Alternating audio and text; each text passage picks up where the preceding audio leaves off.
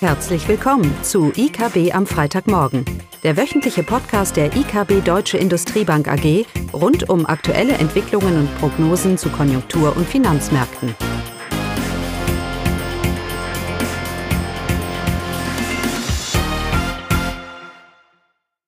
Willkommen zu IKB am Freitagmorgen mit mir, Caroline Vogt. Heute geht es alleine um die deutsche Wirtschaft. Das äh, Statistische Bundesamt hat die Detaildaten zum BIP im zweiten Quartal veröffentlicht und das IFO-Geschäftsklima ist ebenfalls erschienen. Es war ja bekannt, die Corona-Krise hat die deutsche Wirtschaft im zweiten Quartal auf nahezu gesamter Front tief nach unten gedrückt. Das Bruttoinlandsprodukt BIP fiel gegenüber dem Vorquartal Preis, Saison und Kal Kalender bereinigt um 9,7 Prozent zurück. Dies war ein Tick weniger als ursprünglich mit 10,1 Prozent gemeldet. Wie gesagt, alle bedeutenden Komponenten des deutschen BIP mit Ausnahme des Staatskonsums hatten deutliche Rückgänge zu verzeichnen. Der private Konsum brach um 10,6 Prozent gegenüber dem Vorquartal ein. Dabei äh, verläuft diese Entwicklung des privaten Konsums grundsätzlich weniger volatil als die der Exporte. Also der private Konsum ist immer äh, recht stabil und weniger volatil als Exporte oder Investitionen. Somit ist der heftige Einbruch im zweiten Quartal sicherlich beispiellos. Er zeigt aber auch das Erholungspotenzial für die nächsten Quartale. Die deutschen Konsumenten waren infolge des Lockdowns zum Sparen gezwungen, was in Verbindung mit einer sinkenden Risikoaversion in den nächsten Monaten zu einer zügigen Normalisierung im privaten Konsum führen sollte. Über kurzfristige Aufholeffekte hinaus wird es dann allerdings vor allem von der Entwicklung des deutschen Arbeitsmarktes abhängen, wie schnell der private Konsum seinen Wachstumspfad wieder aufnehmen wird. Dennoch der private Konsum ist eine stabile und wichtige Stütze für den erwarteten Aufholprozess im dritten und vierten Quartal des laufenden Jahres. Zu den Ausrüstungsinvestitionen, also zu den Investitionen der Unternehmen. Auch hier gab es einen beispiellosen Absturz um fast 20 Prozent zum Vorquartal. Hinzu kommt, dass die Ausrüstungsinvestitionen infolge der schwachen Entwicklung der deutschen Industrieproduktion bereits seit dem zweiten Quartal 2019, also bereits seit einem Jahr rückläufig sind. Von daher rechnen wir im dritten Quartal des laufenden Jahres eher mit einer Stabilisierung als mit einer Aufholung. Und auch ähm, ein weiterer Rückgang der Ausrüstungsinvestitionen äh, ist nicht auszuschließen. Die Exporte ebenfalls ein wichtiger Treiber für die deutsche Wirtschaft. Die Exporte fielen im zweiten Quartal ebenfalls um 20 Prozent. Auch dieser Einbruch war aufgrund des äh, Lockdowns und globaler Konjunkturentwicklung nicht überraschend.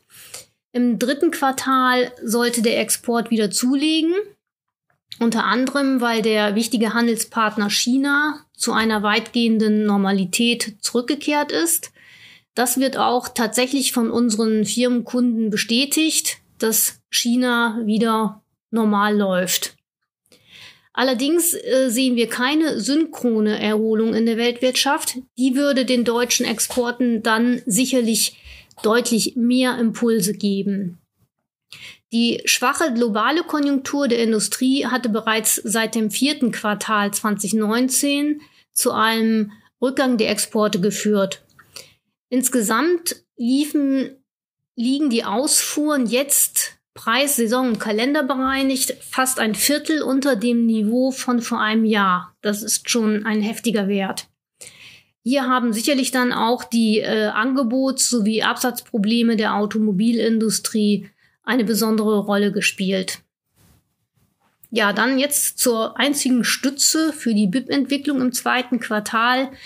Das waren die Staatsausgaben. Sie stiegen um 1,5 Prozent zum Vorquartal aufgrund der getroffenen Stützungsmaßnahmen.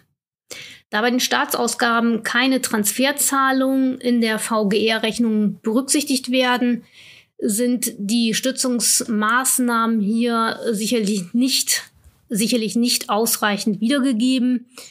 Insgesamt gehen wir auch davon aus, dass die Ausgaben im dritten, vierten Quartal weiter zulegen sollten und die Erholungs- bzw. Aufholeffekte der deutschen Wirtschaft auch weiter stärken werden.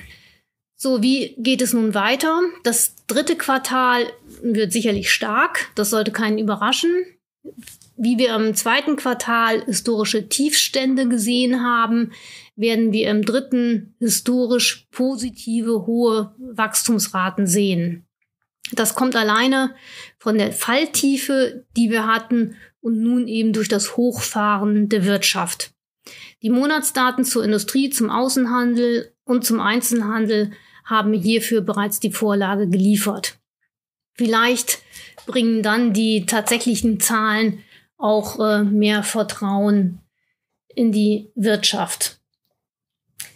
Für das laufende Jahr erwarten wir, also für 2020 erwarten wir einen BIP-Rückgang um 6,7 Prozent im Vergleich zu 2019 und im folgenden Jahr gehen wir dann von einem Wachstum von rund 5 Prozent für die deutsche Wirtschaft aus.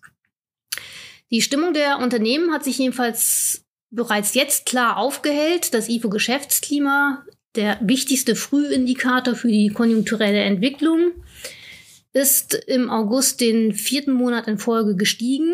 Nach dem Einbruch des Index auf den historischen Tiefstand im März und April ist die Wirtschaft jetzt offenbar stimmungsmäßig jedenfalls auf einem guten Weg. Ein Blick in die einzelnen Branchen oder Sektoren zeigt jedoch ein differenziertes Bild und zeigt auch, dass sich die Erholung teilweise wieder verlangsamt. Am deutlichsten hält sich zwar die Stimmung bei den Dienstleistern auf. Hier ist der Index stark gestiegen. Auch der Ausblick auf die kommenden sechs Monate verbesserte sich.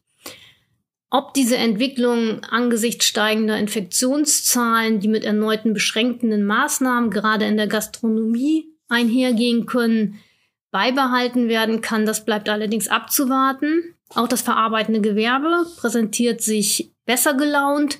Grund sind hier sicherlich die sich füllenden Auftragsbücher. Auftragseingänge waren ja in den letzten Monaten sehr gut ausgefallen. Anders sieht es beim Handel und im Baugewerbe aus. Dort flachte sich die Aufwärtsbewegung der Stimmungsindikatoren deutlich ab. Im Großhandel hat sich die Stimmung sogar verschlechtert. Ja, was bleibt festzuhalten? Dem massiven Einbruch im Frühjahr folgt eine rasche Aufholbewegung, die sich nun aber verlangsamen dürfte. Schuld am leicht gebremsten Aufschwung sind die steigenden Infektionszahlen in Deutschland und eben die Unsicherheit, die sich einfach über den weiteren Verlauf, die, die einfach über den weiteren Verlauf der Pandemie weiterhin besteht. Wir sind eben noch nicht über den Berg und keiner weiß, wie tatsächlich das zweite Halbjahr aussehen wird. Zudem, was wir auch schon des Öfteren diskutiert haben, es sollte nicht vergessen werden, dass auch vor Corona die deutsche Wirtschaft und hier insbesondere die Industrie nicht in bester Verfassung gewesen ist. Strukturelle Schwächen bestehen nach wie vor, geraten nun aber in den Hintergrund während der Corona-Krise. Man darf nicht alles auf die Pandemie schieben insbesondere bei der Verlängerung der Stützungsmaßnahmen wie das Kurzarbeitergeld, Aussetzung der Insolvenzantragspflicht, insbesondere hierbei, bei dieser Verlängerung sollte dies beachtet werden. Aktuelle Stützungsmaßnahmen sollten auf eine Dämpfung der Corona-Folgen zielen. Notwendige strukturelle Anpassungen, auch wenn sie schmerzhaft sind, sollten damit nicht behindert werden. So birgt der Entschluss zur Verlängerung der Kurzarbeiterregelung bis Ende 2021 diverse Risiken. Es könnte damit an Arbeitsverhältnissen festgehalten werden, die auch bei einer wirtschaftlichen Erholung keine Perspektive mehr haben. Für die Betroffenen wäre sicherlich dann ein Wechsel sinnvoller. Dieses Risiko steigt zudem mit der verlängerten Bezugsdauer des Kurzarbeitergeldes von 12 auf 24 Monate. Die wirtschaftliche Erholung ist im Gange. Wie sie genau verläuft, das weiß keiner. Von daher wäre es besser jetzt abzuwarten und gegebenenfalls erst in 2021 zu reagieren, aber dann vielleicht mit Maßnahmen, die die Bedingungen für den dringend nötigen Strukturwandel verbessern. Diese Vereinbarungen jetzt kommen unserer meiner Meinung nach zu früh. Ja, das war's dann von mir heute und damit ein schönes Wochenende. Tschüss! Das war das wöchentliche IKB am Freitagmorgen. Sie wollen immer über neue Ausgaben informiert bleiben? Dann direkt den Podcast abonnieren. Oder besuchen Sie uns unter www.ikb-blog.de slash podcast.